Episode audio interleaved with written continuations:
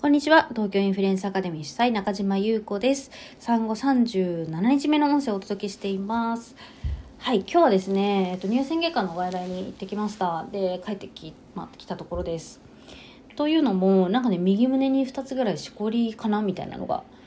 そう、発見してしまって、2週間ぐらい様子を見て、なんかどう、どうなるのかなと思って、まあ、毎日気にしていたんですが、まあ、特に変わる様子もなくというかやっぱりいや触れるよなって思ってうん。でまあ夫にも相談して一応、まあ、見てもらった方がいいよねっていうことになってはい今日行ってきて、まあ、触診とエコーをしてもらいました。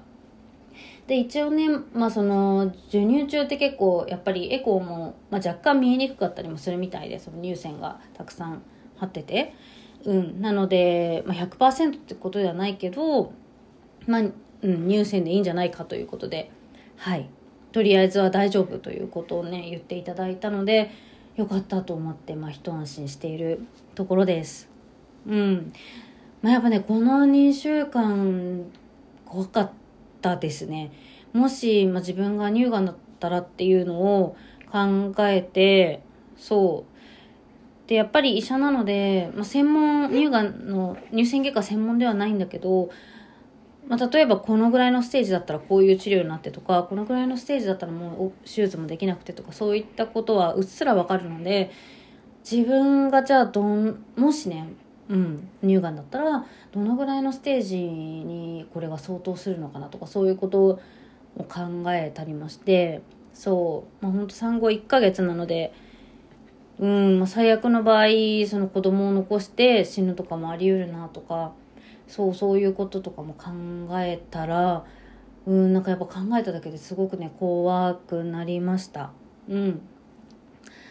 でやっぱなんだろう、まあ、今まで自分の死とかをすごくもう本当に自分事として考えたことってそんなにないんだけど、まあ、今回、まあ、やっぱりねちょっと考えてでその時に、まあ、一番心残りだなって思うのはうんやっぱり子供だなってって思いましたね。うん、なて言うんだろう。この子たちが、その私がいないと生きていけないとかは、私はあまり思っていなくて、うん。というのも、まあ、夫もいるし、そう、まあ、あと、なんて言えばいいのかななんかやっぱ子供、子供の生きる力というか、まあ、人間の生きる力っていうか、そういうのを私は結構信じているので、私がいないと何も始まらないとか、私がいないとっていうのはあんまり考えないんですけど、やっぱり自分がその子供の成長を見れないっていうのが見えなくなるかもしれかもしれない？っていうのを考えたら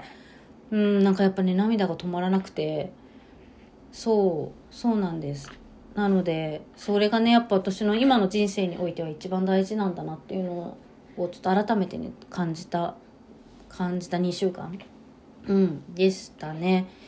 そう。まあもちろんね仕事も大事だし仲間も大事だし、うん、今の仕事も私がやろう私の使命だと思ってやっているんですねその東京インフルエンサーアカデミーも。うん、なのですっごくすっごく大事なんだけど、ま、やっぱり、ま、ダントツトップで子供だなっていうのを思いましたまあ当たり前かもしれないけどね。うん、なのでまあ、この音声でもよく言っていますが今年はその子供をとの時間をね大事にしようっていう風にな一年にしたいなっていうのを、まあ、やっぱり改めて感じたっていうところでした今日はね。うん、と同時にちょっと私このままだとこの子供との時間を大事にしようという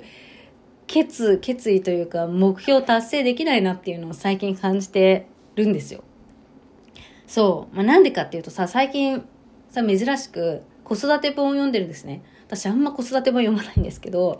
そう。なんで読んでるかっていうと、まあ、年トレ的な、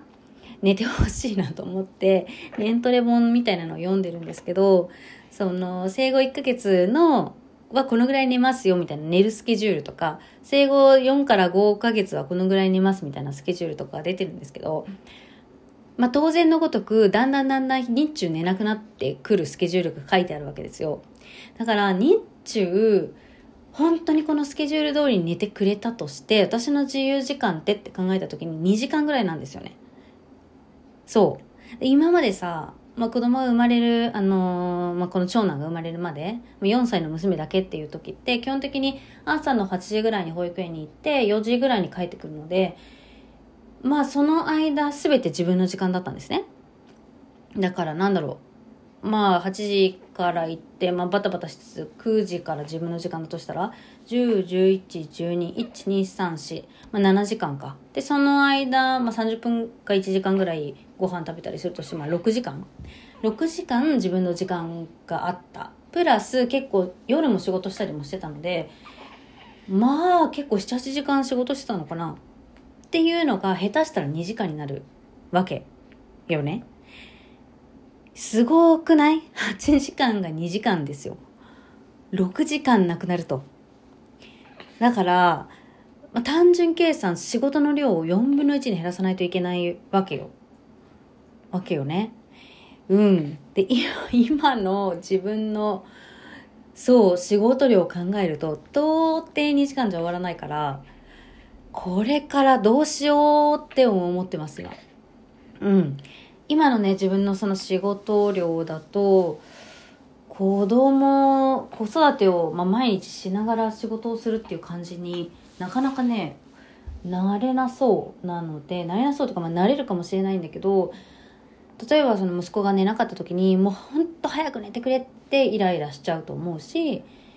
そうなんか息子と例えば日中遊ぶ時間とかもねなんか楽しくあ取れないと思うんですよ。仕事しなきゃって思いながらになっちゃう気がするから。うんなんかその辺のマネジメントを早急にしないといけないなっていうのをすごい感じてますね。うん。なのでまあとりあえず